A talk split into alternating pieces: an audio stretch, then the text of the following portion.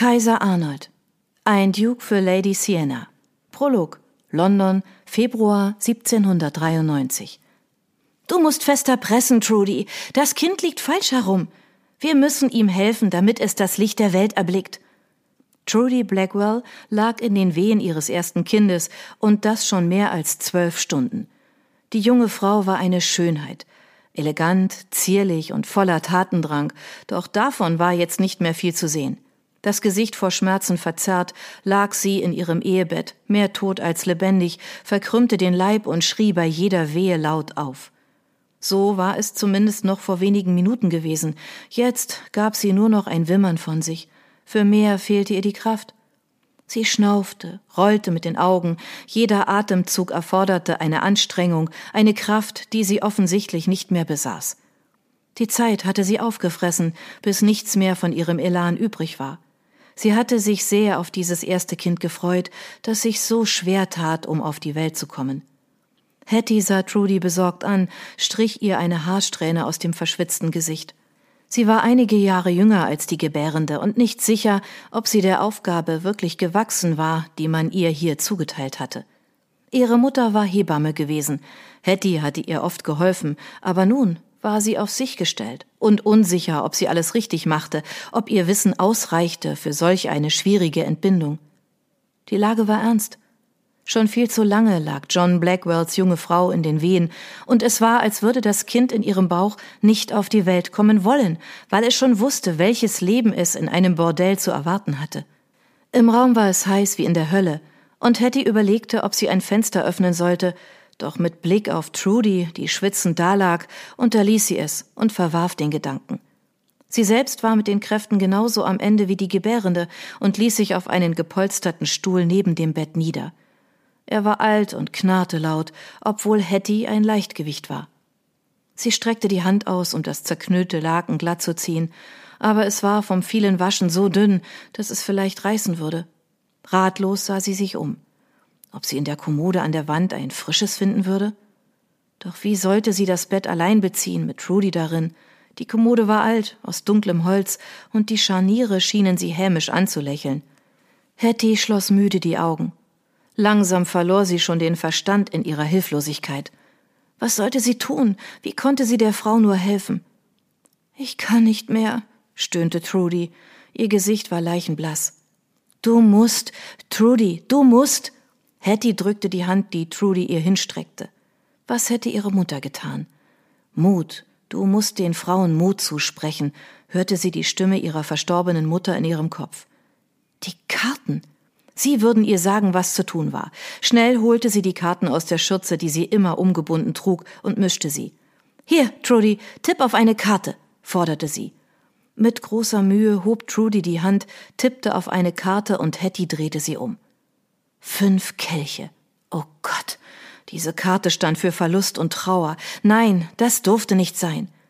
Was sagen die Karten? flüsterte Trudy. Die Sonne, Glück, Zufriedenheit und Zuversicht. Es wird ein Mädchen, da bin ich mir sicher. Gott möge ihr diese Lüge verzeihen. Trudy versuchte zu nicken, doch selbst dafür fehlte ihr die Kraft. Die nächste Wehe erschütterte ihren Körper. Hetty sprang auf, stützte ihr den Rücken. Ja, so ist es gut. Feste Pressen. Nimm deine ganze Kraft zusammen. Wir schaffen das gemeinsam, Trudy. Ich lasse dich nicht im Stich. Und du mich bitte auch nicht. Leise begann Hetty zu beten, aber kaum ein Ton kam über ihre Lippen. Es war eher ein Wispern, mit dem sie den Allmächtigen um Hilfe anflehte. Das Kind durfte auf keinen Fall sterben. Blackwell würde sie dafür verantwortlich machen und seinen Kummer an ihr auslassen. Ihr Leben hing davon ab, dass dieses Kind lebend auf die Welt kam.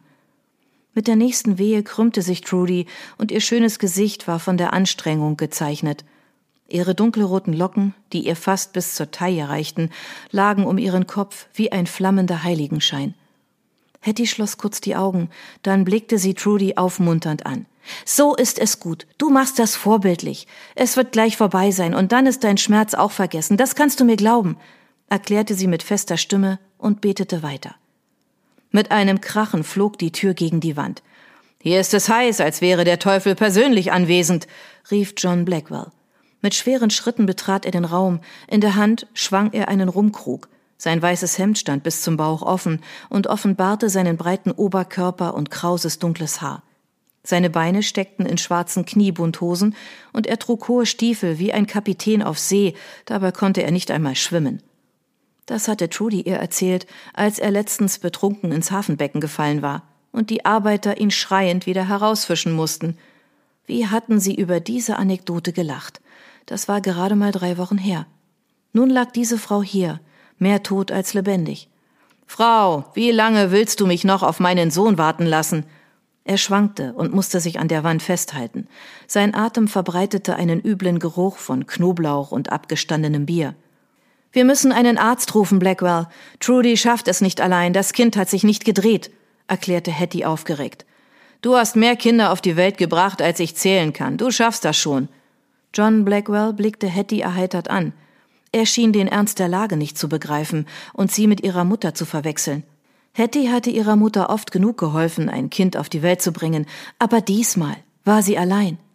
Blackwell, sie wird sterben, wenn wir keinen Arzt holen, rief sie aufgebracht und zeigte auf die Tür. Ihr stand der Schweiß auf der Stirn. Blackwell winkte ab und blieb, wo er war. Trudy ist jung und sie wird das schon schaffen und mir eine Menge weiterer Kinder gebären, erklärte er, als hätte er eine Ahnung, wovon er sprach. In diesem Moment bäumte sich seine junge Frau auf und begann erneut festzupressen. Niemals würde ein Mann diese Art von Schmerzen ertragen, und der großspurige John Blackwell schon gar nicht, da war Hetty ganz sicher. Gott hatte sich dafür entschieden, dass Frauen die Kinder auf die Welt brachten, weil er das den Männern nicht zutraute. So sah Hetty das, und deswegen wollte sie wie ihre Mutter Hebamme sein, um den Frauen zu helfen. Trudy schrie noch einmal auf, es klang erbärmlich. Das Kind kommt, Trudy, mach weiter, rief Hetty und griff nach sauberen Tüchern. Sie sah kurz auf. Blackwell, sofort raus hier und hol verdammt noch mal den Arzt, jetzt sofort. Der Mann rührte sich nicht von der Stelle, sondern starrte stumm auf die Szene, die sich vor ihm abspielte. Trudy, die sich vor Schmerzen wand, die Beine weit gespreizt und die mit letzter Kraftanstrengung versuchte, dem Kind auf die Welt zu helfen, auch wenn es ihr unsägliche Schmerzen verursachte. Ihr flehender Blick traf auf seinen. Da endlich setzte er sich in Bewegung, verließ aber nicht den Raum, sondern trat an das Bett zu seiner Frau und nahm ihre Hand in seine. Er ließ sich auf dem Bettrand nieder und sah ihr ins Gesicht. Du bist eine starke Frau, Trudy. Du wirst es überleben. Ich befehle es dir, knurrte er, aber von seiner üblichen Härte war nichts zu spüren. Sie wurde ersetzt durch sanfte Töne, die Hetty so von ihm nur selten hörte. Mit dem Handrücken strich er ihr über die Stirn. Sie ist ganz heiß, rief er Hetty zu, die ihm einen kühlen Lappen reichte, aber im Augenblick ganz andere Probleme hatte. Du musst bei der nächsten Wehe noch einmal fest pressen, Trudy. Die Beine des Babys kann ich schon sehen. Du hast es bald geschafft. Blackwell, tupft ihr die Stirn ab und hilf ihr auf, stütze ihren Rücken, so hat sie mehr Kraft. Trudy nahm noch einmal alle Stärke zusammen, presste die Lippen fest aufeinander. Blackwell küsste ihre Schläfe, murmelte beruhigende Worte, die Hetty zwar nicht verstand, aber das war egal. Sie gaben Trudy Kraft, und nur darauf kam es an. Die nächste Welle rollte heran und sie presste. Mit letzter Kraft zwang sie den kleinen Menschen aus ihrem Leib und schrie so entsetzlich, dass man ihre Laute selbst unten im Schankraum hören musste. Der Laut ging Hetty durch und durch. Auch Blackwell schien das Leid seiner Frau durch Mark und Bein zu gehen, denn er wurde weiß wie die Wand. Seine Augen weiteten sich vor Schreck. Als die Schreie des Babys zu hören waren, sackte Trudy in die Kissen des Bettes zurück und wimmerte leise vor Schmerzen. Das Laken trennte sich mit Blut, und Hetty fragte sich, ob alles in Ordnung war. Sie wischte Trudy schnell mit einem Handtuch sauber. Ein Arzt für Ihre Frau, Blackwell. Schnell sagte sie leise, und diesmal nickte er, rannte zur Tür und beauftragte einen der Rausschmeißer, sofort einen Arzt heranzuschaffen. Hetty spürte unendliche Erleichterung, als das kleine Wesen mit seinen Beinen strampelte und anfing zu schreien. Es war am Leben. Sie war so immens dankbar dafür, als wäre es ihr eigenes Kind, das hier gerade das Licht der Welt erblickte. Ihr Blick sah zu Blackwell, der Trudy über die feuchte Stirn wischte und leise zu summen begann, um sie zu beruhigen. Es ist ein Mädchen, rief Fatty erleichtert. Endlich. Du hast es überstanden, Trudy. Und es ist ein Mädchen, so wie du es dir gewünscht hast. Schnell befreite sie den Hals des Säuglings von der Nabelschnur, die sich dort verfangen und der Mutter solche Probleme bereitet hatte. Sie durchschnitt die Nabelschnur, so wie sie es schon etliche Male bei ihrer Mutter gesehen hatte, wusch das Kind und wickelte es in saubere Tücher. Nun war es vollbracht, und das Baby lebte, krähte kräftig und aus vollem Hals. Schau nur, Trudy, du hast ein Kind mit starken Lungen auf die Welt gebracht. Es ist schon ganz rot vor Anstrengung. Wollen wir hoffen, dass es ihrem Vater die Hölle heiß macht? Trudy lächelte glücklich. Ein Mädchen, wisperte sie und brachte kaum noch die Lippen auseinander. Mir wäre ein Junge lieber gewesen, murmelte John und strich ihr ganz sanft das feuchte Haar aus dem Gesicht. Aber wie immer bekommst du deinen Willen, meine Liebe. Wie wollen wir sie nennen? Ich möchte sie sehen, flüsterte Trudy. Ihre Augen hatten einen ganz besonderen, unnatürlichen Glanz. My Lady, darf ich vorstellen? Eure Tochter. Lächelnd präsentierte sie Trudy das krähende Bündel. An dem Ort, an dem sie sich befanden, würde sich keine echte Lady verirren, aber Hetty fand, dass der jungen Mutter nach dieser Kraftanstrengung dieser Titel zustand. Vorsichtig legte sie Trudy das Kind in den Arm, doch sie war kaum in der Lage, die kleine Last zu halten, also übernahm das John für sie, hielt das Kind so, dass Trudy einen Blick auf das Gesichtchen werfen konnte. Das Baby hatte rosige Wangen, blickte sie überrascht an und war nun ganz still. Es hatte dunkel gelocktes Haar und fast schwarze Augen. Die Haut sah gesund aus. Es steckte eine kleine Faust in den Mund und nuckelte daran. Sie sieht so stark und selbstbewusst aus. Ich möchte, dass wir sie Sienna nennen, nach meiner spanischen Urgroßmutter, erklärte Trudy. Immer wieder fielen ihr die Augen zu. Gut, wenn das dein Wunsch ist, Darling, dann werden wir sie Sienna nennen. Sienna Blackwell. Das hört sich nach einer wunderschönen Frau an, so wie du eine bist. Trudy lächelte. Pass gut auf unsere Sienna auf, wisperte sie, und dann verzog sich ihr Mund, als hätte sie Schmerzen. Sie röchelte, bäumte sich auf. Hetty? rief John unsicher und reichte ihr das Baby. Was ist mit Trudy? Da stimmt doch was nicht. Wo bleibt denn der verfluchte Arzt? Er sprang auf. Hattie legte das Baby schnell in ein kleines Körbchen, das schon seit Wochen in Trudys Zimmer bereitgestanden hatte, und trat ans Bett. Sie griff nach ihrem Handgelenk und fühlte den Puls, der kaum noch spürbar war. Ihr setzte für eine Sekunde der eigene Herzschlag aus. Das hier hatte sie schon oft gesehen, und man hatte niemals etwas tun können. Tränen sammelten sich in ihren Augen, und sie fuhr sich mit einer Hand über das Gesicht. Sie wollte es nicht glauben, dennoch hatte sie Gewissheit und ihr Herz wurde schwer wie Blei. Sie schniefte. Vorsichtig strich sie Trudy über die Wange, dann schüttelte sie den Kopf. Nein, Blackwell, schick nach einem Priester. Schnell, wir haben nicht mehr viel Zeit. Bist du verrückt, Weib? Sie wird nicht sterben. Mit drei großen Schritten war er an der Tür und riss sie auf. August, rief er nach einem seiner Angestellten. Wo bleibt der Arzt? Schnell, beeilt euch. Er warf einen Blick zurück in das Zimmer. Und bring den verfluchten Pfaffen gleich mit. Hetty sah zu ihm auf. Den Arzt brauchen wir nicht mehr, Blackwell. Trudy braucht nur noch einen Geistlichen. Lieber Gott, lass ihre gute Seele in Frieden ruhen. Sie schlug ein Kreuz und Tränen glänzten in ihren Augen. Nein, das kann nicht sein. Blackwells Stimme war nur noch ein Flüstern. Trudy, was machst du nur?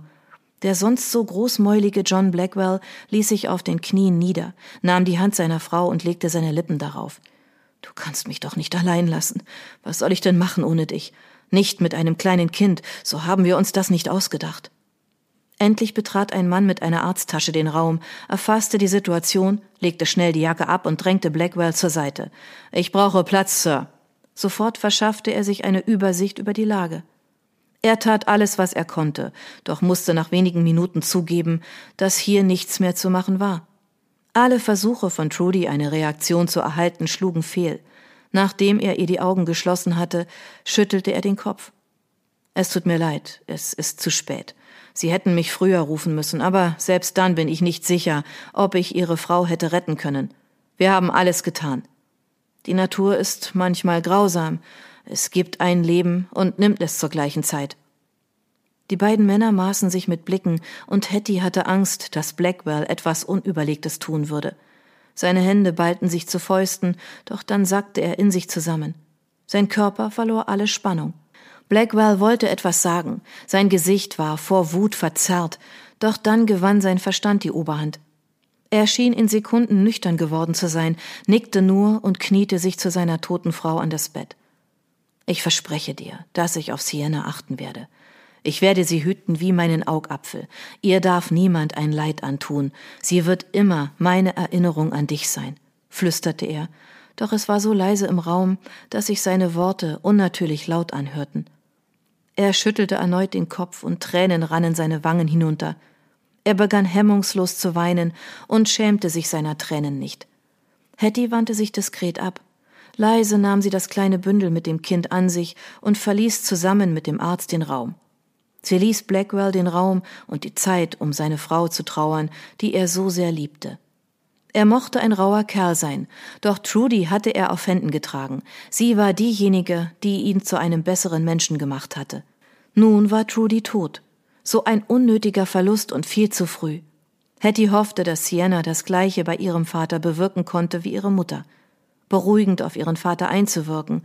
Auf diesem kleinen Mädchen lag eine große Bürde.